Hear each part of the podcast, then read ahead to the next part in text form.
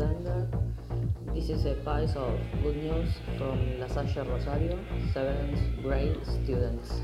Spring is coming. We will be sharing some good news from our community next week.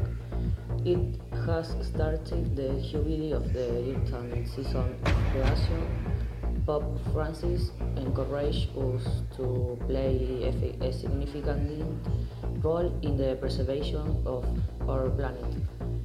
Every day we will uh, read a different quote from the church document Laudato Si.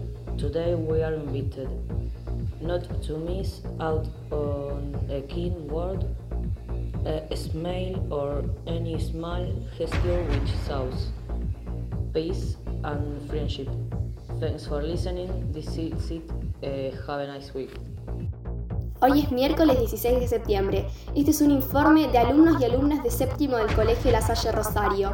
Ya viene la primavera. La semana que viene estaremos compartiendo buena noticia de nuestra comunidad.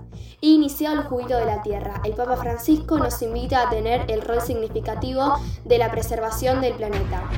Leeremos una cita del documento Laudato Si, Hoy estamos invitados a no perder la oportunidad de una palabra amable, de una sonrisa, de cualquier pequeño gesto que siembre paz y amistad. Gracias por escuchar. Esto es todo por hoy. Tengan una linda semana.